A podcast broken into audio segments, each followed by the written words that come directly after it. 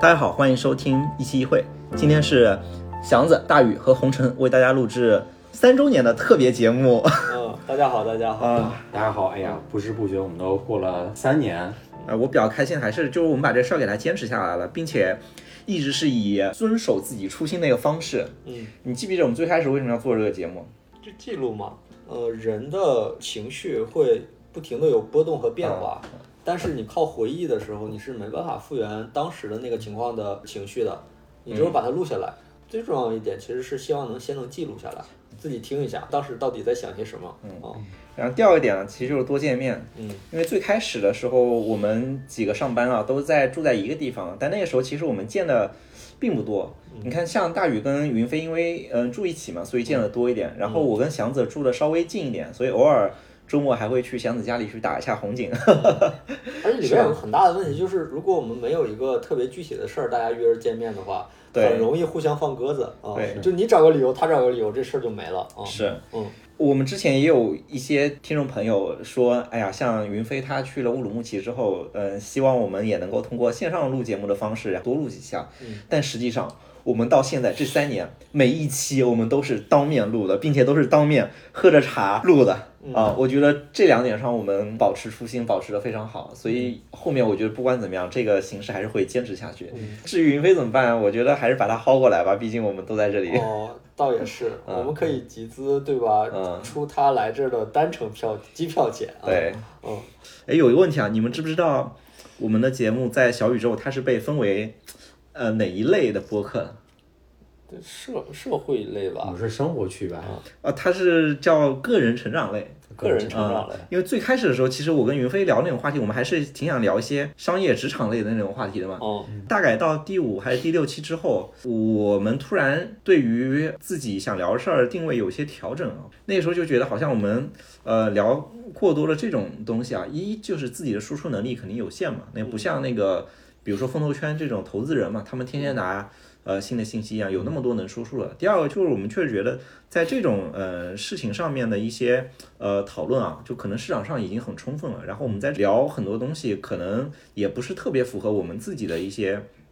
呃想法吧。就是比如说，哎，我一一直在聊那些商业的东西，做那些分析，我到底是为了啥呢？因为我们做非常多的事情，最终肯定还是会自己问自己一一下嘛，就说，哎呀，我到底做这个东西是为了啥嘛？嗯，然后这个问题问多了之后，我们我们就会觉得说，哎，好像聊过多商业职场上这些东西啊，聊这种太多这种树上这种东西，好像呃意义不是特别大，至少对我们个人吧。所以我们开始去呃聊特别多自己的一些所思所想学到的东西。嗯、这也是说。呃，我们觉得，呃，我们的成长经历啊，在尤其比如说北漂、沪漂这种群体，以及说大厂打工人这种群体中，还是比较有一些典型代表性的。呃，遇到了很多事情，可能也都是比较呃通用的，所以想把自己的一些生活状态跟呃所思所想能够呃聊出来啊，就是除了说记录啊、呃聚会啊之外，还是希望能够去嗯、在这个群体中啊跟大家有一些交流的。对，所以我们开始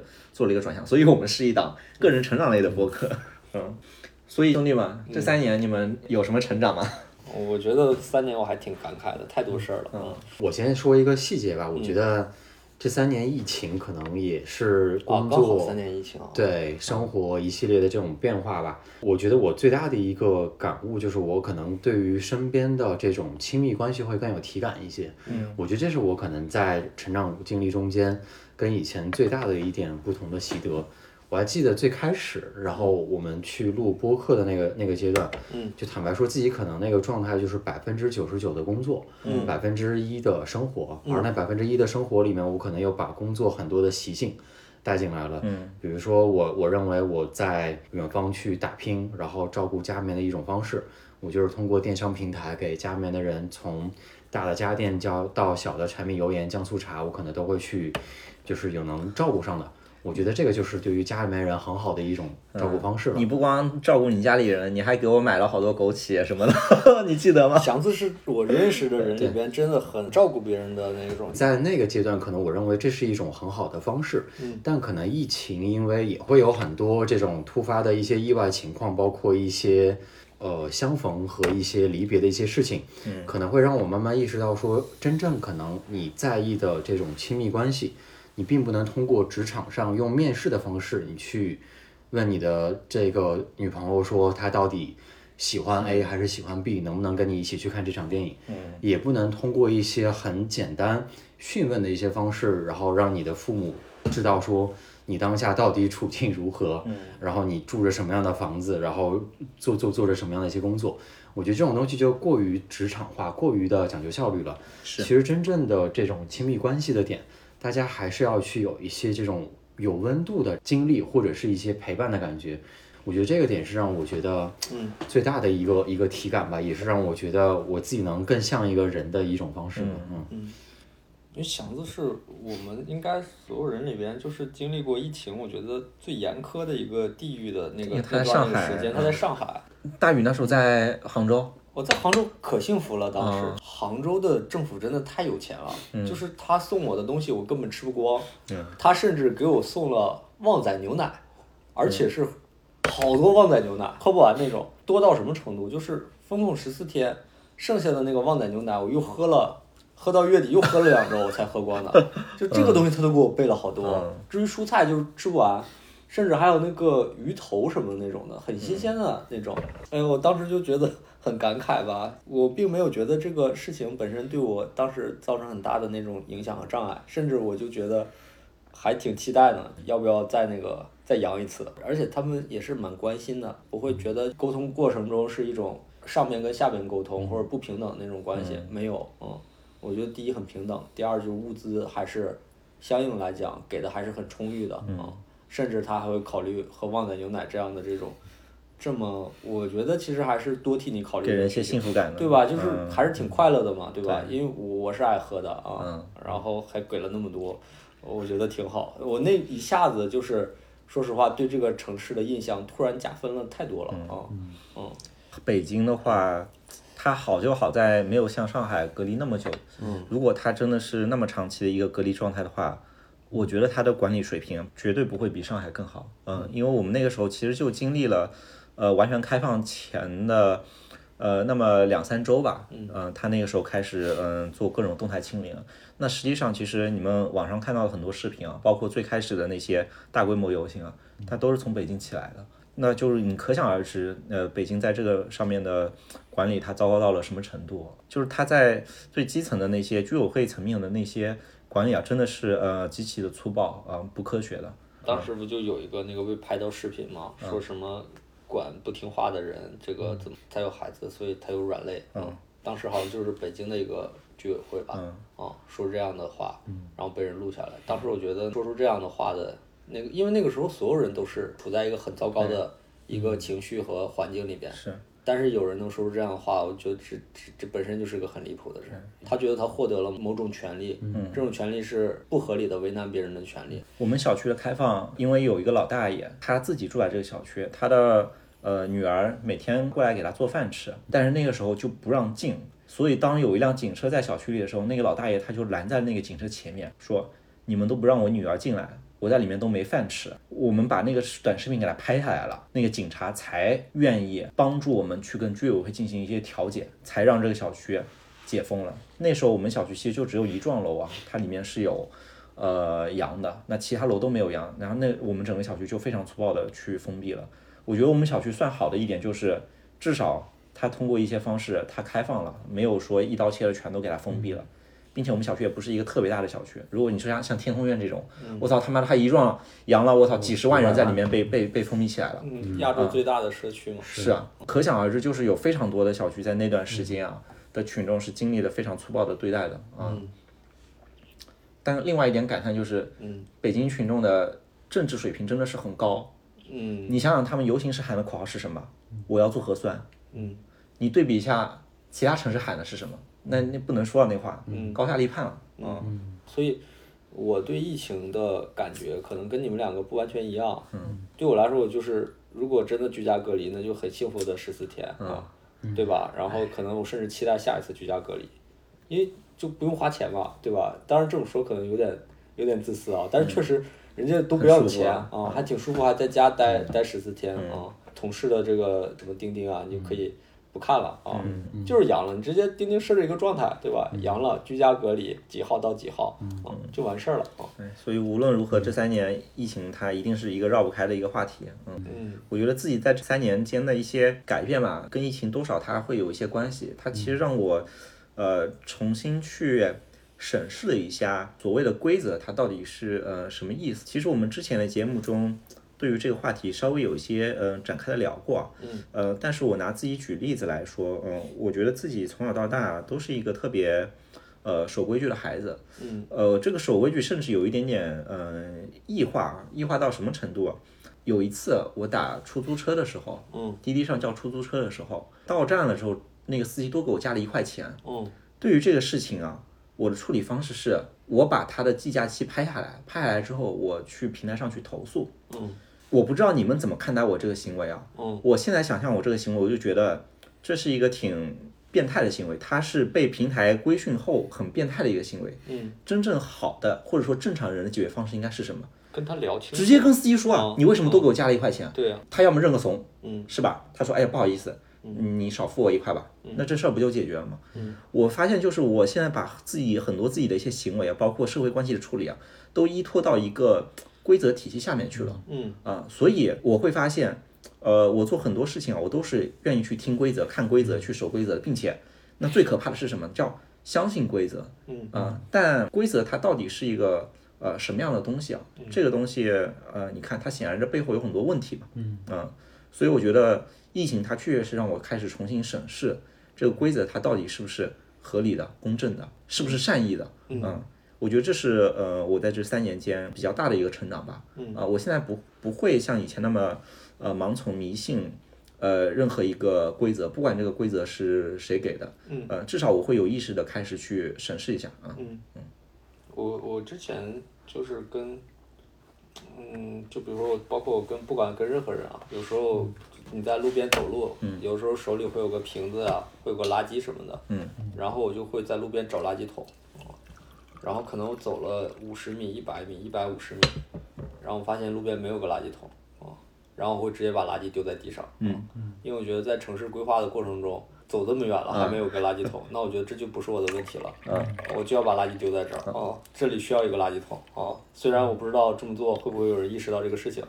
但是其实我当时内心真实想法是，不但我要扔，我希望大家都往地上扔啊。这可能会对环卫工人造成一定的工作障碍，嗯但事实上这种障碍它应该有意义，嗯，但是这个事情，比如说我跟，比如说家人或者怎么样去聊这个事情，他们觉得这个是个素质极差的行为啊、嗯但我就觉得无所谓啊、嗯我觉得这个地方就应该这样啊、嗯他没做好啊、嗯疫情前我们很多时候会归因在，哦，我不努力啊、嗯或者我也我没想清楚，是我的脑子有问题啊、嗯或者我的经验不够啊。嗯嗯，后边就是我觉得有的时候，但是我我疫情前也是这个样子啊，嗯，就是我就会归因到 他们可能做错了啊，嗯他们有问题啊，他们应该做好啊。你那个走一百五十米找垃圾桶是在哪儿呀？杭州吗？杭州没有，我啊在对吧长春就有的啊，长我春理有解的，嗯，杭州，我你一说北这京个，也有，北京也有，北京京绝对有北京的垃圾桶很少啊。我再衍生一个问题，我觉得北京的公共厕所也不够多。啊对啊嗯啊，当然我不会随地那个什么，又少又隐嗯蔽，它一个牌子指着说前方五十米有公共厕所，我他妈找到膀胱都会炸都没找到，你知道吗？哦，你这个城市是那么穷吗？嗯就是长春确实也很穷，但是那北京也没那么穷啊。就是我觉得这是一个城市的一个傲慢，嗯对嗯对吧？你这么傲慢，我我也没办法，我只能在我力所能及的范围内，搞就你一啊下 是唾弃你的傲慢。北京还有一个很傲慢的点，嗯就是它的围墙栏杆特别的多，嗯它每一个地方它都是被规划好的、被管理好的，嗯，这个就会造成就是，你觉得这个城市它是一道道被分割开来、被切割开来的，切割开来的结果就变成什么样子呢？就是你会觉得你在这个城市里走来走去啊，到处都是成本啊，因为嗯你都是被隔开来的，你要绕道走嘛，对啊很多地方你就要绕道走嘛啊，所以这也是绕道走的过程中，你就会觉得有点不对啊不合适嘛。但这个点比较好，就是它这三年期间，它拆掉了特别多的围墙，嗯，有一些是那种比如说非常窄的马路啊，它也给你分割成什么人行道、自行车道，然后车道，它把这个中间那个小的栏杆给它撤了，这个街道一下子看起来就宽敞很多。你想从街的这一头。接着这一边跑到另一边，那个小店去买个东西也会变得变得非常方便，哎，然后甚至啊，它不光拆了这种小的那种栏杆，它是有很多比较大的那种比如说我那时候住的小区边上，它有一个那个公园，那公园它边上都是那种砖墙，你知道吗？它把那砖墙都给砸了，嗯啊，所以我觉得城市建设者确实再去为民生上去做一些考虑，我觉得这个还是至少北京它有进步的一个地方。会越来越多的亲嗯近这个城市吧，或啊者去观察这个城市。对，呃，终于可以把话递给祥子了。哎，对对对，你们刚刚说到那个城市的时候，我就在想到，嗯，上海这边其实去年有一个体感跟规则特别强的一个事情，嗯，就是当时大家不是都封闭在各自的这个房间里面嘛，嗯，也其实没有办法去依赖外部的这个力量，说给到你什么样的一些物资，我们也没有旺仔牛奶，嗯，但但这个时候你就会发现有一些可能以前想不到的一些方式和工具，这时候就发挥了作用，比如说腾讯文档。嗯，这个事情一下就打开了我们整个当时很大的一个公寓社区，大家互换的这个产品啊，然后能够去生活互助上的一个很好的一个一个一个一个方式。然后甚至我们还去把这个模板，我们希望不仅能够帮到我们的社区，也能够帮助到更多的社区。嗯，就大家会出于一些善念，用工具去做一些看起来比较利己利他的一些事情啊。嗯，然后那这个事情其实在之后并没有停下来。嗯，就你会发现它在疫情之后，或者在口罩之后，嗯它演变成了上海的一个打渣男、打渣女的一个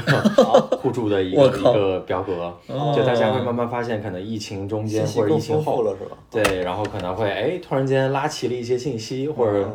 对到了一些可能以前不太知道的一些事情，会发现这是一个很好的互助方式。所以这个点我觉得也嗯是疫情期间，可能到疫情之后会发现，就是工具同样的一个工具，在制定规则和打破规则上面很好的一个玩法。嗯，说实话，我有一说一，就是我待过这些城市，我觉得杭州的市政府还蛮厉害的，就包括我们去那个这个，比如说区政府办事情。他们会说，就是只来一次，就一次把事情就办完，而且流程比较简化，就不会说让你这个事情反反复复跑好多地方。我觉得这个都是很，就是内心深处吧，我觉得还是对自己的服务意识有很强的要求，而且确实知道自己是个服务机构。这个种就是没那么傲慢嘛。但你在中国的社会结构里边，其实本来是允许他们傲慢的啊，但是他们选择了不傲慢，我觉得这本身就是一种让人心生敬意的一个一个事情嘛。那时候最多跑一次啊，现在是那个一次不用跑吧，线上全完成了。最多跑一次的时候，他那个大厅里就是什么窗口都有，嗯，然后嗯、呃你要办什么业务，他流程给你讲得很清楚，那个顺序给你标好，一号、四号、六号，然后你这这一趟就干完了，并且它的大门一进来的地方，它有个有点像前台的一个呃小窗口，那个窗口是呃我们那个区，它每天啊由那个区各个局的呃二把手轮流在那里值班。哦你知道吗在一线是吧？对啊，你能想象吗？二把手轮流值班，就是有任何问题，啊你要是流程中有什么问题，你可以找他去解决嗯反馈啊。我觉得这他妈简直就是服务意识太好了，真的，嗯，很厉害，这个真的很厉害。所以其实这就是营商环境好，这个真的是有一些特别底层的东西在驱动的。嗯，因为有服务意识的地方，我觉得才有好的营商环境啊。我之前嗯有一个同事啊，他在北京，他买房嘛，他买房要搞那个公众居住证嘛，嗯，他光搞公众居住证那个事情跑了三趟，前后处理了一个多月，很正常。嗯才把这个事情给搞下来。我操！我一个要我要花钱的时候，你政府的处理效率就是这个样子的。你怎么能想象，就是你希望政府给你提供一些服务的时候，它的效率是什么样子的？关于北京的这个事情，我觉得可以再往前讲一下，就是比如说不止三年前，我觉得是四年前还是什么时候，我不知道你你们有没有印象？那个时候祥子可能不在北京，但是你一直在。对，北京有一次有大火，大火导致了北京当时有一个政策，觉得插间儿就是这种合租房，就是隔出来这种的，都是违法的、违规的。然后，所以他们当时就是派了很多人去很多小区把这个墙就砸开了。在西红门那边，啊，事情发生在西红门，但是这整个政策落地的时候是嗯全落北京嗯落地在全北京城的，所以当时我记得场面还是说实话挺凄凉的。首先我自己啊，我住的地方本身就是差价，所以我上班的时候是提心吊胆的。我老觉得可能随时我的墙会被砸开，晚上我就没有地方住了。当然运气比较好，然后当时没砸到我们那个小区，但是有非常非常多的人墙就被砸开了，很没尊严的被赶出去了。就流落出去，而且那个时候是冬天，啊，其实他们也没做错什么。而且你说，如果说这个事情本身是错的，比如说这个，呃，这种有隔断这个是错的，嗯，那都错了这么长时间了，对吧？那你至少是在执行这个事情的时候，能不能稍微缓和一点？你给人家一个过渡方案，对吧？没有过渡方案，直接就把墙砸断，把人赶走，清出去，就非常短平快。我当时看那个的时候，我就觉得，在这个城市的人啊，他没有得到应该有的尊重，嗯他们并没有说是他们不是这个城市的寄生虫，对吧？他也对这个城市有所贡献，但是赶他们的时候，那个姿态还不如赶一个寄生虫呢啊！啊当时我对北京的印象就极其的差，啊嗯，这个城市就是以 ROI 的方式在计算这些事情，嗯，就觉得这些人走了对我来说没有什么损失，我不缺这些人，嗯，所以他就干了，嗯，所以北京应该是这几年就是几个特大城市里面唯一的一个在人口净流出的地方，嗯嗯对，所以虽然你说短期你就这样能算明白了，但是长期你对这个人心的影响啊，嗯，我觉得不是这么算得明白的，嗯有时候我不太喜欢太傲慢的城市，嗯，我觉得城市太傲慢的情况下，它总会在有一天付出代价的，嗯，因为没有一个城市能永远高增长。如果有一天它没高增长了，那怎么办呢？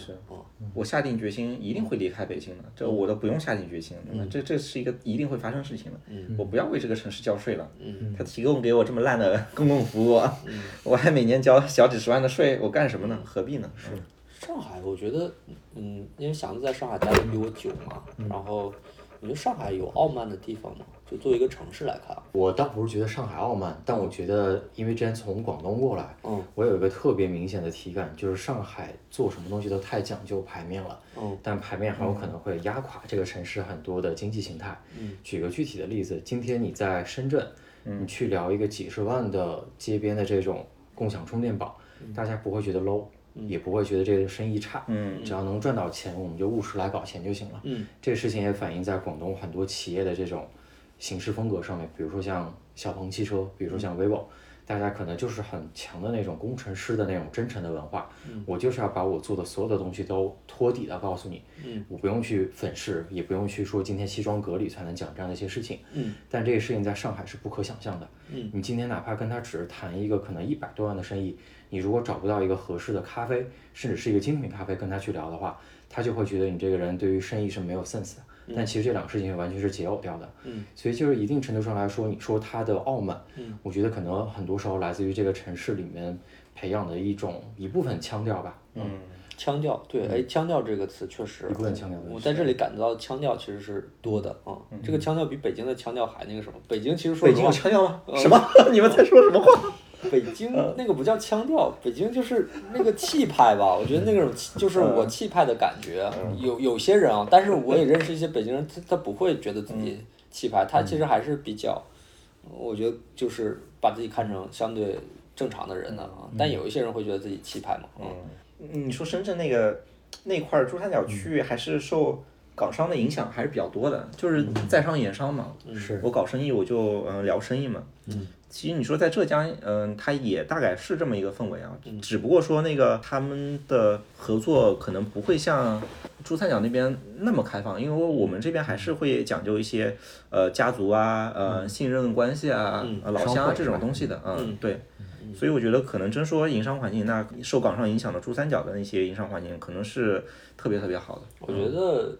浙江的营商环境，嗯，可能跟福建更像，嗯，因为都是宗族制比较多嗯，然后可能稍微更小的板块儿，大家彼此之间其实还是有一些这种差异化的生意的，然后落到下边每个地方的经营特色又不一样，嗯局部团结，嗯，然后宗族多，嗯，北京营商环境你了解吗？我呀，我应该算有所了解吧，嗯，毕是竟什么样的？就是论资排辈儿啊，啊嗯就北京肯定有资格论资排辈儿嘛，对吧？你在北京那里边的人的社会层次确实区别很大嘛，对吧？就比如说，我我之前还感慨过，就是我们眼里的北京和某些人眼里的北京完全不是一个北京嘛，因为有些东西的消费层次我们就没触达过嘛。我记得我刚离开北京的时候，我们那时候录播客，我就说，可能因为我消费层次太低，我没有看到就是那种特别好的北京，美好的北京，因为那个它也没露在我面前，或者我没机会看到那一面嘛。嗯嗯，就是我觉得有的城市它的包容性很强，就是低有低的消费，高有高的消费，但是低的消费和高的消费的人都会对这个事情相对满意。嗯，北京我觉得就是听到的高的消费还是可以的，嗯，但低的消费确实是，嗯，有的时候让人觉得有一些于心不忍吧，啊、嗯。嗯，就是我说的这种傲慢啊、嗯，他可以在意，还是有钱的嘛，他也有足够的人力去在意这个事情，嗯但是他就选择了不在意嘛。那这种不在意本身就是一种傲慢嘛。嗯，上海我的感觉就是，确实这个腔调很足。嗯，在杭州、北京坐地铁，那很多人确实是相对来讲，大家都坐地铁了嘛，也不能说不修边幅吧，但穿着还是比较正常的。嗯，但是上海我坐地铁，我经常看到就是西装革履的啊。嗯很正式，嗯，可能甚至是西装四件套加一个我认不出牌子的一些皮包什么的，就这种。然后头发是那种，呃，油光锃亮。对，梳的比较整齐的那个样子的那个头发吧。然后，呃，然后这个时候我就会想，这个好像也蛮好的，但是就是自己做不到嘛。嗯是啊。但我觉得这也有个好处，可能就是因为这个城市搞金融的人比较多嘛。嗯。金融我觉得相对来看还是比较不能穿着拖鞋去跟 人聊，嗯去跟人聊一个，比如说就是融资很大的一个这个事情嘛，对，没有穿拖鞋聊的，嗯对吧？然后它就变成了一种城市的风格啊、我觉得这个确实是一个金融驱动的一个城市，嗯，然后导致了它的腔调也就跟着那个金领的气质吧一脉相承下去。我来上海的时候，我还特意去了一下那个安福路，嗯，我本来是想象中就是那个纪录片里的样子，但说实话，我我去的时候就感觉好像那种就是特别松散状态的本地人也也不是很多了啊、因为可能这个有点过于网红化了之后，呃，我去看反正也都是网红打卡或者怎么样，然后特意逛了那个多抓鱼，就是二手书店，嗯反正觉得还行吧，就是。这个城市它有一定的包容性。我举个例子，比如说我虽然假设啊我没没特别多的钱，那我至少可以去多抓鱼看看书，嗯，他也不会赶我出去，对吧？我觉得我评价一个城市的一个最低标准就是说，在这个城市一个人可不可以不花钱的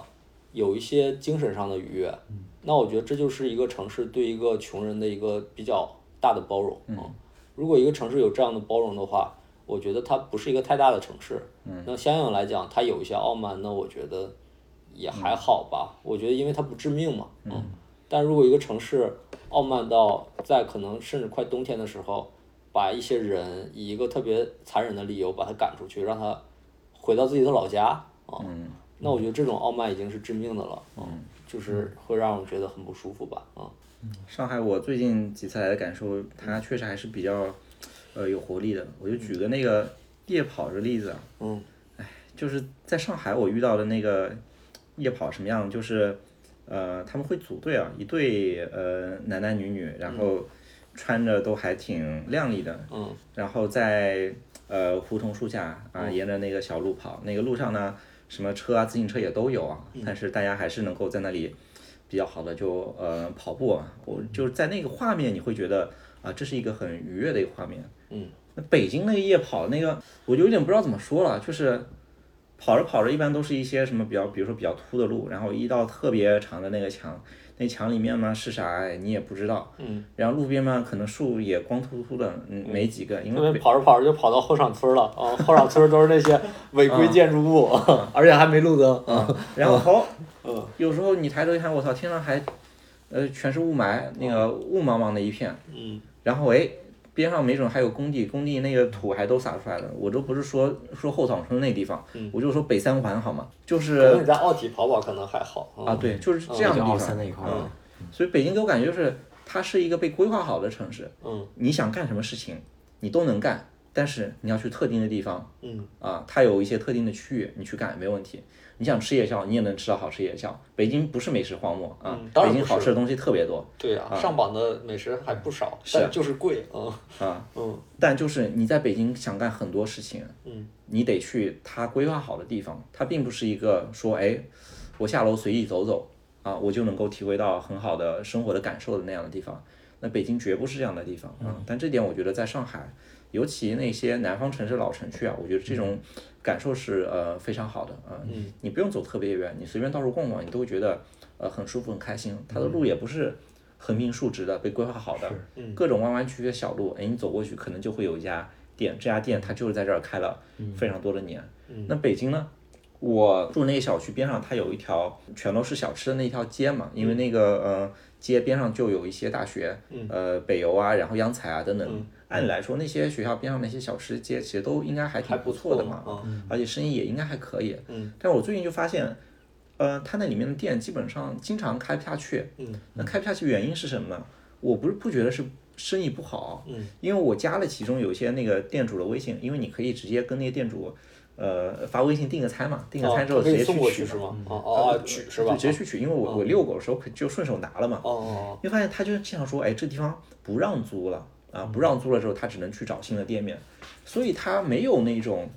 比较呃老的店的那些沉淀嘛。烟火气也没有。啊，第一，大家都是外来务工人员，你对务工人员不那么尊敬。第二呢，就是你的管理，我又觉得有点莫名其妙的，为什么就是说，哎，不让租了啊，是吧？那那这些店，那个什么品香园的烤冷面特别好吃，但他这个店一下开在这里，一下开在那里，我他变了地方之后，我都不知道该怎么去找他，等等。所以我觉得这个城市它就是一个，呃，你从生活上角度来看啊，它是一个挺奇怪的城市。嗯，杭州那个胖子烧饼啊，它比较有意思的是。哦，它这个店店面的位置非常奇怪，嗯嗯它在杭几中，好像是杭二还杭还杭十四中哦，和浙大西医校区的中间，它中间就呃两个学校愣的着中间对，愣着那个有两家有有一家店面是胖子烧饼，哦，然后它那个路呢，其实也是一条比较那个大路文山路呃边上，哪种烧饼？是那种缙云烧饼那种，就是火烧吧，可能就哦中间加点馅儿什么的。反正不是北方那种烧饼，它是中间有馅儿的那种。哦，我知道，呃哦梅干有菜，梅干菜，对五啊，花那肉我知道那个烧饼，嗯，那种烧饼，你说那种店开那种奇怪的地方，按理说你你在北京那个地方就应该是被规划好的呀，你不能开店啊。但他那个店在那里开了十几年吧，至少，嗯，因为从我读大学之前我就知道那家店，但现在也还有啊。哦对，你说这种这种店，我觉得在北京可能不多吧，至少我在我嗯的生活区域范围内没见过。啊。这有点像安福路那个理发店是吧？哦，好像有那种感觉，就是我刚才那个时候看那个纪录片，当然我去的时候也看到那个理发店了，嗯，然后他们就去那个店里去采访那个老板，老板说我在这儿做了几十年了，哦，可能比如说他爸爸也是做这个的，哦，他这个店我继承下来了，然后我觉得我做这个还可以，所以我也在这儿剪头发，他说有经常有很多那种。因为那是已经变成一条网红街了嘛，他说会有人说这个想盘下这个店，重新装修一下，他说但是我拒绝了啊 啊！我说我觉得在这理发挺好的，因为有些老街坊邻居啊啊，他们也来我这理发啊。如果我这个店没了的话，对他们来说可能剪头发这个事情啊，对，可能就变成一个困难的事情了啊，或者说他们需要重新适应啊。反正有些是我想的，但是事情是这么个意思啊。这种就是社区所谓的社区店嘛，啊，它不光是说人们在这里消费，它其实更多的是给这个社区去提供一些比较可预期的服务嘛。没错，这种店少其实挺可惜的。这种店其实，在成都和重庆非常多。像你刚刚说的，有一些吃那些，我让我突然间想到了，之前很有意思，就是成都之前，你会发现很多那个面店，它如果真的那种老字号，它不会去写自己是老字号，嗯然后也不会有什么特别的装修，但是周围社区的人他就是认这个味道，就是要去吃他们家五块钱一碗的这个煎蛋面豌。杂面啊，对，豌杂面就很有意思。但你会发现，有些老板他会突然间给你挂个横幅出来，他说距离搬到哪哪哪哪个国家，陪女儿一起去陪读，还有多少天？然后很多外地游客就过来去 diss，说你这个老板肯定是打个营销的旗号，你们成都人最会营销了。老板就会特别生气，说我这个真的是要过去的。然后他就就是撕心裂肺地要告诉你这个事情到底怎么怎么回事儿。但其实你会发现，他背后他想传递的一个故事的点，或者是他他想做的一个社区的点，就是他一直会觉得这就是他正常在这个社区里面的一个角色。嗯，我就是在提供一碗很好的豌杂面、煎蛋面，然后给到这些周围的这些居民很多的老主顾来照顾我的一些生意。那我其实对于他们的一个回报方式，并不是说单纯的一碗面，那一碗面背后可能凝凝练着我对于这个食材的某一些苛求的一些点。我觉得这种事情其实在上海和北京只能包在故事里，但是这种东西在成都和重庆应该是日常。那比如说这个店的旁边，它可能就有一家做冒菜的那个店，可能每天十点钟才开，十点钟老板会告诉你说等着吧，十二点钟才能卖。为什么呢？他这时候他会放两个牛大骨，放到他巨型的那个煮锅里面，会告诉你说，他今天他一定要去把这个牛骨，然后正常要煲出这个骨汤之后，再去煮你的这个冒菜。这是他的这个做多少年的这个坚持，谁来跟他说都没有用，他就是从十二点才能去卖。对，所以我就觉得很多生活的一些东西，他可能没有那么刻意，但可能这种东西在北上广这样的一些城市来说，就会显得比较奢侈一些了。嗯，所以就是不管是哪一个消费阶层，能够找到自己舒适的那个点，可能能够真正回到跟生活有一点这种烟火气，或者有一点这种灵感的一些地方，这个事情本来就很稀缺。嗯，我我其实还挺好奇，大宇，你觉得你这三年中间，你有什么是没有变的吗？我觉得人还是真诚的，嗯，知行合一的一个人，嗯，只是中间有的时候会受挫嘛，然后受挫的时候倒也没有不知行合一吧，只是说行动不起来了，嗯，打击的太严重了嘛。那个时候，说实话，我觉得那样的状态放在任何一个人身上都很困难，嗯，我绝望的，嗯，你那时候在阿里的时候，我还跟你打过几次视频，啊反正每次虽然看没你哭出来吧，但是已经差不多了，嗯。就是那种感觉啊，万念俱灰的时候，突然，哎呀，红尘，你给我视频了，眼睛好就这热种感觉，你知道吗？嗯对，就是那个样子。嗯，嗯，我觉得算是从绝境里爬出来了吧。啊，是，哎，人就是很难，有的时候做那种取舍。比如说，毕竟他给的钱确实挺多的呀。啊，多干一天能多挣两三千块钱呢。我当时想，哇，一天两三千，一天两三千，忍忍也没关系。混着也挺爽的，是吧？对呀、啊，现在看的话，因为那时候我也没出过这种所谓的大厂嘛，我老觉得就是再换个地方，大概率也是这个样子，嗯，好不了啊。嗯，事实上就是还是自己看到的世界太小了，嗯，还是有一些正常的工作的，嗯，不让你就是这种。寻死觅活的这种状态，我觉得有一些我们被一些大厂误导了，比如说包括就是办公室，办公室这块儿，我们老是觉得人需要一个开放空间，然后跟员工打成一片，呃，融合在一起。呃，现在我觉得不是的，真的不是的，有个办公室真的挺好的，嗯，或者是从我的性格角度来说吧，我确实需要个办公室啊、嗯突然想安静一会儿，我就把门一关啊。然后比如说我可能突然犯困了，我就把门一关，然后把我的床支起来，我就睡一会儿啊，真的蛮好的。而且我办公室其实还有个小阳台啊，那小阳台反正推开外边都是树，都是绿色，他阳台比他老板的那个要好。哦阳台都好。他老板的办公室边上是一个投资人的一个办公室，对，是的，嗯，他们那两个办公室的阳台是连通的，哦一两这两个阳台一连通，就废掉了。对啊，就没用了嘛，哦啊，那谁都不会去啊，是吧？然后我那个是个独立的阳台啊，他那是独立阳台，哦，然后我觉得就还可以，我们找个时间去一下，大真家嗯的可以去一趟，找个时间去一下。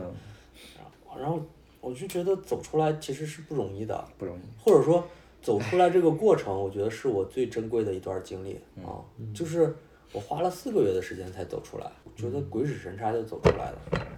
就是我我很难描述，就是那种巨大的绝望和打击的情况下，熬了一年半之后，人的那个精神状态能萎缩成什么样？嗯，啊，就用我们喜欢的《三体》来说吧，就是完全脱水的一个状态，就脱水脱到我觉得不相信一滴水能淋到自己身上的一个状态啊。第二就是感觉水淋在身上，我好像都没有吸进去的能力了啊。所以这个过程其实是从这个不相信到相信，然后从不能吸进去水到一点点能往里渗的这个过程，其实还是挺漫长的，嗯，它不是说一蹴而就的，就可能说，哎，我这个，嗯、离职完了之后啊，钉钉那个企业钉钉退掉了，然后一下子人就突然进入到一个就是很很 happy 的状态，没有，没有，就是只是说突然就是释怀了一下，但是还是很沉重的，人要主动去做出一些选择，其实还是挺难的。就比如我们去批判，呃，很多我们现在生活状态的一些问题啊，尤其是比如说我现在自己的一些，呃，这种问题啊。但你说让你真的，呃，完全百分之百自主主动去做出这个选择，是很难的。所以我觉得，当我们遭遇到一些裁员之类的一些不幸的时候吧，嗯，看着是不幸吧，嗯，其实更多还是一个机遇。啊因祸得福嘛，我觉得就是因祸得福啊。如果没有这段儿的话，可能我现在这段儿呢也不一定能有啊。我们就没法在这儿录节目了。嗯，对呀、就是这个样子啊。现在能沉沉得下来了，说实话。而且其实那段儿，这个红尘是知道的。当时其实我就工作环境已经惨到极限了，生活上其实也是一样的。因为我周六日的时候还要陪我现在的老婆去她爸爸那边去医院，也是很绝望的一个环境。当时我的领导暗示我，他说那个在我们这儿工作就这个原则呗，就是事业和家庭你只能抓一个。他说我建议你抓事业，嗯，然后把那段儿抛掉。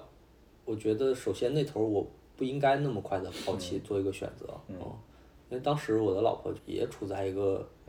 很难受的状态，而且很孤独，嗯，家里遭遇了很严重的事情嘛，一下子很多亲戚都不跟他来往了，你知道吧？因为总觉得他是不是要跟自己借借钱嗯，比如说他爸爸之前还是帮助过的一些人啊，很真诚的帮助过一些人，啊可能在整个就是住院期间啊，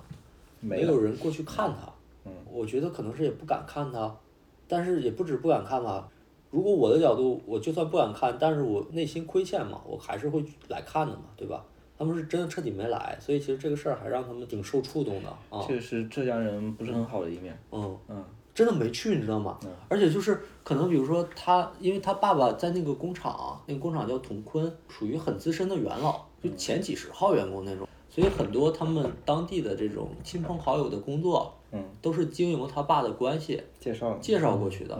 但是真的就在这个期间，我有印象的啊，就只有他姑姑经常来来回回，其他人就没去过。嗯，我当时就觉得这个人情还是有点超出我想象的冷漠的。嗯是，然后当时我的阶段就属于就是很绝望，因为那个时候在医院嘛，然后正常的时候就是身体状况好的时候，一天花个一两千块钱；身体状况不好，一天花三五千块钱。然后我们也不知道什么时候这个事情能结束。嗯，但从道义上讲，就你一直要往里添钱，也不知道什么时候是个头儿。但是你想想，我们哪有那么多的钱啊？我跟我的家人沟通，他们也会觉得说这个你理智一点啊、怎么样？然后做一个正常的选择啊、然后反正也就撑下来了。嗯，其实，在那个时候，我也没办法靠外界出来，就只能向内求。就我们刚才说的，从向内向外求到向内求嘛，那只能向内求。我去看书，呃，骑车，去书店，爬山啊、每天反反复复做这些事儿。某个瞬间，我觉得它不是灵光一现，就可能积累到那个时候，佛家不会顿悟或者怎么样吗？大体我想清楚了，嗯，然后就大概就出来了。那现在其实说实话，就是红尘是比较了解我的状态的。当我很嚣张的时候，那我就已经出来了，嗯。我那个时候跟大宇，嗯，中间我们录过，应该录过三次播客，一次讲东北的，一次讲呃副业的，一次讲那个产品经理的。不能说那个内容聊得不好，内容我觉得还是可以的，嗯，但就是那几次聊都不畅快，你知道吗？嗯，就是不畅快，嗯，也你没有脑子完是全分混开的，是的，脑子里装的东西其实说实话没出来，是的，然后那个东西就在脑子里盘旋嘛。然后聊别的东西的时候，它也在盘嗯旋。现像我现在，比如说我们聊这个东西，那我就在聊这个东西，我可以全身心的投入到这个事情里面。那就云飞说的那个全情投入，对，听了吗？上次嗯那个啊我知道啊，我们在大雨中这个游泳的那个事情，对，嗯，老实说，从某种程度上来讲，那个才我和是嗯老邢可能有一些地方是类似的人，但是只是我觉得我不喜欢他选择的道路，嗯，或者不喜欢他选择道路下边的一些行为，嗯，然后导致了大家渐行渐远，但这个没关系，嗯，你觉得你在下一个阶段，想要去解决的最重要的问题是什么？我觉得还是刚才三年可能最大成长的这一点，就如果意识到了像亲密关系这样的一些问题之后，嗯，我可能自己个人的这个精力的分配只是一方面，我觉得还是更多要去寻找到可能两个人，甚至是可能跟家庭之间这种更强的这种羁绊关系的一些点吧。嗯，因为我觉得能意识到的一个问题就是，相当长一段时间我不可能跟自己的父母、跟自己的一些亲密关系能够长期的居住或者日常生活在一起。女朋友不行也不行吗？不，但就我意思就是说，它不可能是日常你白天不用工作就完全都都在一起的一个过程。但我觉得我我现在又意识到，它对于我来说很重要。嗯，所以就是除了精力分配之外，那我应该去寻找到什么样的一种方式，让我觉得这是一种很好可以跟他们在一起，然后或者是很好去经历一些事情的一种一一一一种一种一种方式。我觉得这个点我目前没有找到特别的好，嗯。或者说，我可能觉得这个阶段这个事情对于我来说会更为重要一点，相比找一份工作。在很久之前跟大宇嗯、呃聊起过嗯、呃跟家里的关系的这么一个话题嘛，因为我们可能都会有过那个阶段，我跟大宇嗯、呃就是想尝试通过逃避，就是跟家里走得更远一点，减少联系这种方式来解决。但后面实践发现这个是不可行的，这个只能让这个问题变得更复杂、更难以解决，因为你不知道这盘东西啊。嗯在你父母那边，他们会理解、消化成什么样子？是、那到时候可能本来是个简单的东西，被他们呃理解的更复杂了，所以更难收场了，嗯，你可能会要付更大的代价。啊是，所以就只能说，呃，不管怎么样，还是要多沟通。只要你的父母不是那种特别变态 的那种嗯特父别母，拉垮的父母啊，啊，我觉得还都是存在沟通的呃必要性的。可嗯，跟亲密关系，我觉得也是这样吧。嗯，我以前一直没有意识到的一个事情就是，呃，我其实呃很少去表达自己真正的想法啊，我可能会去说很多乱七八糟的东西啊，但是太多水化了。嗯但我觉得后面不管亲密关系还是父母啊，就是还有包括那个我我我甚我甚至我觉得就是我操，我跟我爸妈女朋友说的那种比较走心的话，没有还没有跟你们说的多。嗯啊，为什么呢？这嗯影这背响后我一们定有也是问亲题。密关系这个嗯故事。嗯可能比如说我们之间没有呃那么亲密，不用放下嗯太多的那种呃没没也没有太多的那种负担嘛，嗯所以可以很随意的去聊，嗯。但比如说跟亲密关系之间啊，父母女朋友之间啊，我觉得确实好像有些话你感觉不是那么呃随随便便容易说出的，嗯啊，这一定是一个问题啊。我觉得其实你说这个，我同样也有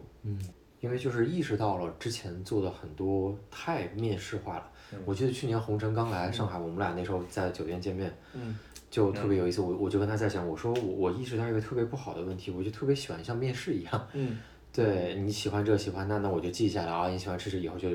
只只只搞搞搞点这。我觉得这个既无趣无聊，然后且不是一个处理就是亲密关系和这种日常的一个方式了。嗯，就工作可能带给你很好的一些远见，但是它也带给你了一些恶习和惯性。嗯你下一阶段有什么自己最想解决的问题吗？社会公平啊，真的，这不是说虚的啊，就这个阶段可能是一辈子。啊，就跟每个阶段想实现的社会公平嘛。当然，前提就是打铁还需自身硬嘛，对吧？那我要就是怎么说有底气说这样的话，所以还是需要社会影响力嘛。就社会追求社会公平的前提是你有足够强的社会影响力嘛。社会影响力可能指的是你自己的，嗯，自己和周围有影响力的人的一种这种大家协同关系吧，这是一方面。另外一方面就是你还是尽量有钱嘛，啊，钱也是影响力的一种。那在这种情况下，我保持我的初心，我追求的还是社会公平。那这个里边本来其实就有一些是悖论嘛，可能你在追求影响力和这种有响影响力的人形成一定的关系的情况下，你可能就做了一些影响社会公平的事情。嗯那有没有可能把这两个东西协调好吗？嗯，我觉得长期来看也就这些事儿。嗯，还有就是可能我跟我的家人交付一种结果吧，就是我始终没办法完全背弃他们对我的期待。啊，比如说要不要在杭州买个房子，要的啊，啊要不要可能在有生之年有个孩子啊，可能也要啊，我不排斥这个事情嘛，然后那就这些呀、其他没什么了。你说还有什么？我你也知道，我我本身对钱真的没那么大的欲望啊，就还好，对我来说真的一个月两千块钱都够花，啊是，但是就是那些期待，我又不想去背离他们啊，那我就满足呗。而且其实以我现在对自己的评估来看，我是可以满足他们对我的期待的，那何必呢？对吧？多做一点就好了，努努力把这钱赚到就可以了，又不是说这个东西要花到一个把自己一辈子搭上去才能做到的一个这个状态。可能我在这事情上花，比如说百分之四五十的精力，可能花个五六年的时间，大概就能做到了，那就做呗。毕竟他们是自己的家人嘛，对吧？总要对他们的期待做一些回应嘛。那那我觉得就这样就好了。你说，如果有一天我的亲人都不在了，我的朋友也都不在了，然后我还有一定的影响力，那个时候我做任何事情没有任何负担，那我就还是追求我自己的理想主义啊。嗯。花一天、花一年、花十年都可以。嗯。那现在其实我也在约束我自己，就但是总要准备好嘛。所以我觉得我到现在为止，还处在一个做准备的阶段。嗯。然后我又觉得远方的那个道路啊，它很漫长，它又很激励我啊、嗯所以我就觉得，比如说你可能碰到一些很困难的东西，我觉得无所谓。嗯，你对未来有啥期待吗？嗯，有一个问题吧，因为我过去挺多年的一条主线就是叫求真嘛，嗯，就是有很多，包括我们之前聊的好多期节目，都是在聊一些我们在经历的那些事情啊，嗯，不管是在大厂里的工作经历啊，还是生活中的一些人际上的东西啊，我们都是想去看一看它这个事情背后真实那个东西是什么样子的嘛。至少有一些东西我们是看得更明白了一些，就比如说职场上的一些规则，嗯，是吧？然后以及说我们跟城市之间的有一些关系，嗯，呃，自己跟身边一些亲密人之间的关系等等啊。但我觉得，呃，可能也不只是我吧。我觉得在现在这个社会里面，大家都很容易被不管是相对主义啊，还是说呃社会达尔文主义啊这种东西去影响。这两个东西其实它是有一定的呃一致性的，嗯。因为比如说社达嘛，弱那社会中它也讲究弱肉强食嘛，那它就是一个呃强的相对弱的的一个那个呃合法性嘛，是吧？那相对主义本身就是在讲这个东西，但在这两个原则下面，它带来的问题是什么？就是呃所有东西它都是呃合法合理，且你会发现在这个体系下面它没有不好的东西了，嗯啊、但更合理了嘛？嗯对啊，但我觉得一定是有所谓的好坏的。虽然说人不能说什么非黑即白啊，嗯，呃，说很多东西它其实是有灰度的，但是我觉得很多事情它是有一些绝对的一些好坏的，嗯嗯，当然有，至少在你的构建的世界里面，有一些应该有的。嗯，但是因为呃自己可能受到这些呃思想的影响太深了，因为我们都是这么经历过来的嘛，嗯，所以我现在自己还缺乏一些判断一个人或者说一些事情，它到底是好的还是坏的的能力，嗯，会吗？现在也嗯会吗？会会，能举例吗？比如说最近，嗯比如说我就拿你举例，嗯，啊，因为你身上有很多可能在道德标准下是未必对的事儿，坏的事情，对是吧？？是的，那你身上其实也有一些是好的事情，嗯，然后并且你的好和坏呢，你都是有一些逻辑呃自洽，背景的嗯呃原因的，我我也都经历了，其实你这些东西间接经历了。嗯我其实非常极端的考虑过一个问题啊，嗯就说如果我真的建立起了一个呃自己能够看事情、看人的好和坏的一个能力的话，嗯那我到底会怎么样来看你？嗯啊、因为你是我身边朋友里面这种矛盾最凸显的一个人。嗯那如果说我当我把你看得特别明白的时候啊，嗯你这个朋友我还是不是应该继续交？嗯，我我非常极端的想过这个问题啊，嗯嗯、所以我觉得呃，目前我是没有这个判断能力的，嗯嗯呃，这个不仅仅说是用在你身上，包括用在其实可能很多其他的人身上，嗯，比如说我之前也会对我的有一些领导啊，我觉得我操好厉害，好牛逼啊，嗯这个显然就是一个我判断力缺失的一个状态嘛，嗯，是吧有可能啊。但我现在可能看他们又觉得那个不好了，嗯那这个到底是不是真的不好？我看他们好的时候，他们到底是不是真的好？嗯其实很多时候我自己是，我还是觉得我是缺乏这个判断能力的，嗯嗯，所以我觉得这一块儿吧，嗯，可能还是需要去历练历练，嗯，就是怎么样能精进这个东西呢？还是去想想看啊，也不是想想看吧，就是去试图去找一些。呃，非常绝对的东西吧，我觉得一定是存在一些绝对。就假如说我我举个例子啊，就比如说，在那个呃呃，按照是这个星球的主流思想嘛，那就古希腊那个思想衍生出来的科学和民主嘛，那这个其实就是在他们的嗯、呃这个思想体系下是那绝对正确的东西嘛，嗯，那任何东西都不可能违背这个是吧？嗯，那比如说在嗯、呃我们的国家是吧，或者说以农耕文明为背景成长起来的这个呃社会里面。啊，我生活的这个环境里面，嗯，它有哪些东西是那个绝对的？嗯，我觉得这些东西啊，要试图把它们说的更明确一点，因为很多事情我们说着说着，可能就模棱两可去了。就比如说，哎，我们来去说中庸这个事情，嗯，那我们三个人每个人说一个对对这个事情的理解，哎，那好像都能够说得明白，是吧？嗯，但我觉得对很多事情不是这样子的，因为我们对比如说这个概念，他提出的背景，然后以及说，呃，对呃大部分人啊对这个事情的认知啊的了解可能不够多，嗯导致就是哎我们解读很多东西变成公说公有理，婆说婆有理，嗯但这种它并不是一个良好的一个呃沟通和认知世界的这么一个语境，嗯啊、所以我觉得这可能也是一个点，就是给自己再多补充一些信息量嘛，嗯啊、比如说以一些泛型的方式，我们再去认识认识这个世界。就比如哪些哪些人哪些东西，我觉得是呃就是好的，嗯，那以它为泛型，同样的人是什么样子的，不同样的人是什么样子的。再比如说像你，哎呀，这这种非常就复杂性的人，我是绝对不可能说， 把你当成我的呃一系列的电信号，或者说当成剧本这种去看待的。嗯你是我身边特别复杂的一个样本，嗯啊，我怎么去看待你？是吧？我可能一开始有一些简单的一些例子范型，我可能建立一些基本比的如说套在我身上啊，认知，嗯，对吧？就比如说我像我像我之前跟你说的一鸣的那个事情啊，嗯他觉得有两个员工吵架了，然后互相呃人身攻击了，他觉得这个事情是不好的，有违他的呃认知的良好的企业文化，他就把他们开了，是吧？这个事情这是一个范型，是吧？嗯嗯，但是你对我来说绝对不是简单的一个说，哎呀，嗯呃，吵了，呃，那个上升进行人身攻击的 一个那个不符合我标准的一个坏员工，那不是这么一个人啊。所以你看，我们当把一些很具体的人，你走的足够近的时候，你把它拿出来去看啊，这个时候你就会发现，嗯、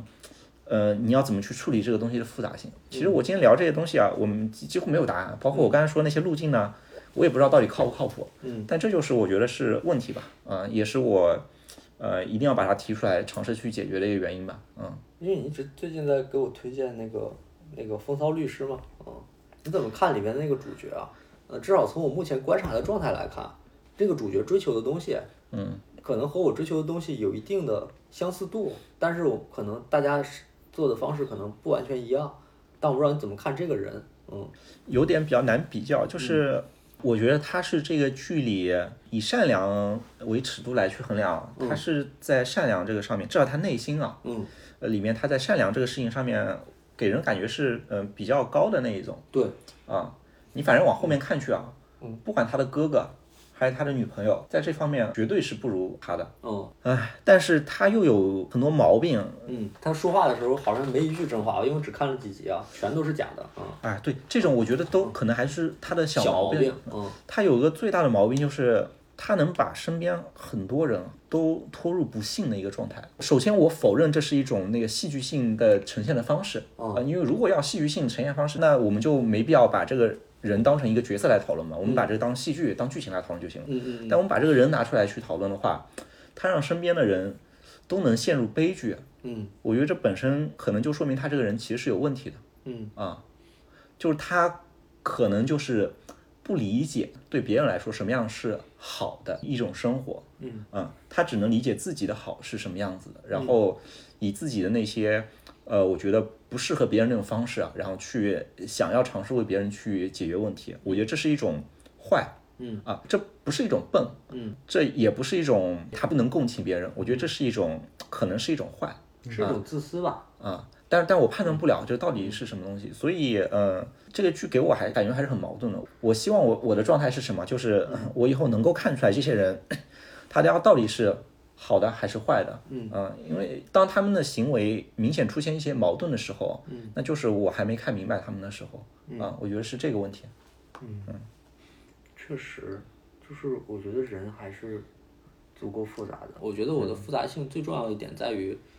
我不会轻易的去屈服，嗯，就是我不会轻易的被说服，嗯，就是比如说，可能我爸也说这是对的，我妈也说这是对的，我老师也说这是对的，我的朋友也说应该这样，但是我总觉得，如果我有一丝丝怀疑，啊、我就得把这个怀疑先贯彻下去，嗯，然后看看把它揭开看一眼到底什么样子，嗯，哪怕这个揭开的过程其实它不道德或者不正义，嗯但我总得给自己个答案，嗯，所以其实你说这个自不自私，我觉得就是自私的，嗯但是这个自私，我觉得我能尽量做到，就是我不要影响其他人，给其他人带来灾难啊！我可以自己悄悄的把这个事情给做完、嗯啊，那就这样啊。我就在想，比如说像云飞啊，云飞身上也有他的复杂性嗯，啊，是吧？对，当然有你记不记得他那次跟你一起去看完什么展来着？哦，微商的那个。对那个团长大会，团长大会之后，他的那个状态，嗯嗯，不其实好是吗嗯其实我不我我也不是说不好吧，就是，呃，不是他特别正常的一个状态，我知道，但好像他进入状态之后，他自己对自己又很满意，嗯，啊、就是本来他是一个比较沉静的人嘛，对，是吧？他那时候就突然好像变得特别嗨，嗯、感觉很社牛啊，嗯，嗯，我觉得他说服了自己，啊，就他说服了自己。但他最终肯定不其实，但是我觉得那种说服是一种短期的，硬说服了自己，就是其实他没必要说服自己，不是他一个舒服的状态。就比如说在当时那个彼时彼刻的那个情况下，他必须得说服自己变成一个那样的人，因为不就是然不他容必须得去加一些团长的微信，就他可以做到比我社牛很多，他可以主动去拦住一个说，哎，小姐姐，我们加个微信或者怎么样，哎，但我其实听下来，我嗯觉得包嗯括你们俩刚刚讲的，我可能觉得是两条啊。第一条就是，我觉得就是因为你们有经历过很多复杂的事情，所以你嗯们在面对不同的阶段、不同的问题的时候，才会有一些不一样的解法。嗯，所以它可能不是一个恒定，也也就像刚刚大宇说的那个人的复杂性的这个问题。嗯，但就是因为复杂，所以你们是提供确定性的那个人。就是当遇到这样的环境和另外一个环境的时候，你们的应对方式是不一样的。二来就是，就怎么听下来感觉都是会有遗憾，但我觉得这个遗憾这个点，也没有说什么那么鸡汤说啊，人生一定是有遗憾。嗯，但我感觉我们现在经历这个阶段，可能这个就是一个常态，因为一定程度上，我们几个人今天能坐在这儿去聊这个东西，骨子里面还是有一点儿完美主义的。嗯理想主义啊，对或者理想主怎义么在样的，就你还是希望有一些更为完整或者是更为清晰的东西，所以你愿意去复盘，愿意在下一次可以去呈现更好。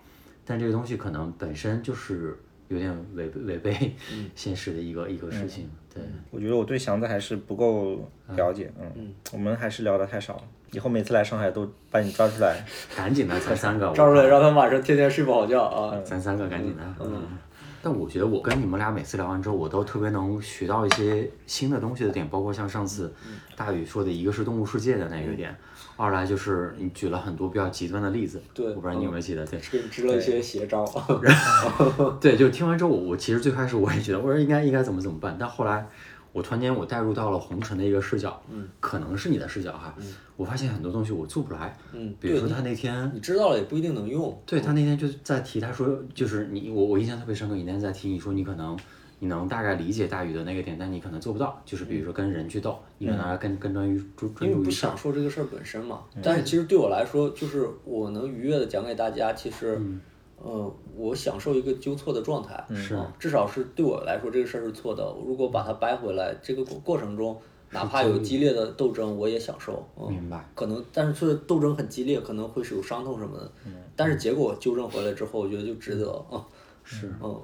我不做这个也是因为，呃在我的看来这是一个坏的事情嘛。嗯嗯，当然你要搞那些人也是坏的，但是你参与其中了，你也变成一个玩弄人心的人了。以恶制恶是对的吗？我也不知道。嗯对所以嗯但是我只是交付了自己一个，就是我想要的结果吧。是但但这个事情可嗯能在我看来啊，我就觉得我们其实提供了很多观点，嗯我觉得观点都没错，嗯但就是事实是什么？就我想起来上次我我跟他一起去西班牙餐的那个，嗯，他其实一直在问我的那个人的感知和客观事实的那个问题，就包括自杀问题这个事情。嗯其实我觉得这个事情对于我的触动也很大。嗯现在其实很多东西它就是主观的，嗯，哦，也也沉浸在主观，有没有错？可能没有错啊。嗯，这就是又是相对主义了。但你要嗯能救自己啊。比如说有一天，我觉得我享受就是嗯玩弄权术，对吧？愚弄人心。但有一天我找你聊一下之后，嗯然后你说其实你可以不这样，那我觉得这也就有意义嗯了，对不对？我能救自己，嗯怎么救自己你知道吗？嗯，我操，有那么多好玩的游戏，我他妈没玩过，我怎么舍得不救自己？对，你这劝我说应该玩个游戏嗯嘛。但是对我来说，我觉得这个现在眼下这个游戏， 也它也足很好够玩复是杂吧了？，它足够复杂了。嗯你说的这个点让我突然间想到了最近，也让我挺感慨的一个点，就是，呃，也不能说年轻人吧，就很多身边人，嗯，大家其实现在越来越没有那么在意绝对的生死，嗯，这个事情的结论是哪里来的呢？就是来自于最近包括像对于巴以冲突啊，嗯，台海问题等等相关的一个观点，就很多人觉得啊，赶紧战，赶紧这那的一些点，嗯他其实对于生命、对于自己的一个认知的点，其实完全是恍惚掉的，嗯，就你甚至着急到你为 你不知道该跟他如从何说起的那种感觉，嗯这叫人类会观赏死亡，因为观赏的死亡和自己无关。嗯，但一旦当这个，落到自己身上的时候，经历的时候，嗯，对，嗯，就我现在能够看到的一些，或者是我能够去慢慢体会的一些东西，嗯，可能只是能让我真正去获取到共鸣的那种吧，嗯，就有一些实在看不懂的，拉倒吧，先放一边，嗯，所以我觉得就跟我们博客的简介里面写的一样嘛，就是还是要继续去对意义和平凡生活有追问的。嗯，当然，嗯还是很有幸运能把这个事儿做了三年的，嗯，我觉得后面只要我们能继续见面吧，这个事儿一直也能做下去。然后我们不见面呢，我觉得这是不太可能发生的事情。对， 是的，嗯，对，所以一期一会后面还是会继续陪伴着大家。我觉得可能就跟，呃，一个呃社区里的一员一样吧。我觉得一期一会它作为大家呃生活中的呃一个小茶馆。那这个茶馆里面呢，一方面啊，我们会去聊一聊我们生活中的一些所见所闻、感受和体验啊。当然也呃非常欢迎大家呃在茶馆里面嗯、呃跟我们多留言互动，还有我们的群里多交流。有交流的地方，其实它才呃更像一个社区嘛。然后同时呢，我们也还是会继续和大家有长久陪伴的。然后我我记得我们之前聊过，就是忘了哪期了。然后我聊过，就是我还挺期待那个，我很喜欢《老友记》，就年轻的时候，高中的时候很喜欢《老友记》，啊，或者很喜欢《武林外传》嘛。嗯，我觉得其实这两个剧呃内核其实不会太大差差异没太大，就是一群朋友对吧，在一个相对固定的空间，但是每年总会有一些新故事啊。然后我觉得这三年我们也没有辜负这三年吧，对啊，嗯，我觉得没有辜负，每个人都没有辜负这三年，就是我们的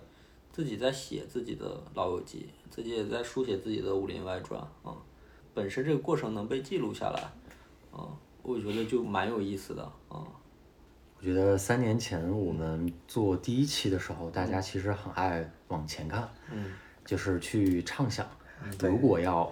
会怎么样。但其实三年之后的今天，我们再坐在一块儿的时候，特别喜欢复盘，嗯，复盘其实也很容易理解，就是老了总有一些 遗憾，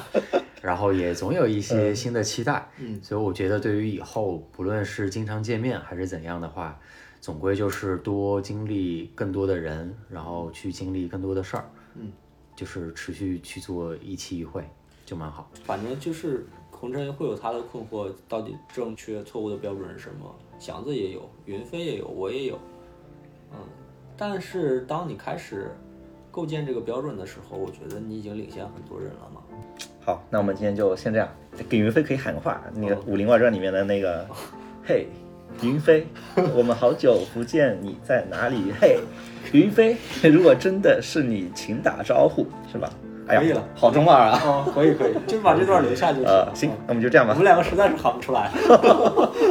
拜拜。拜拜拜。嗯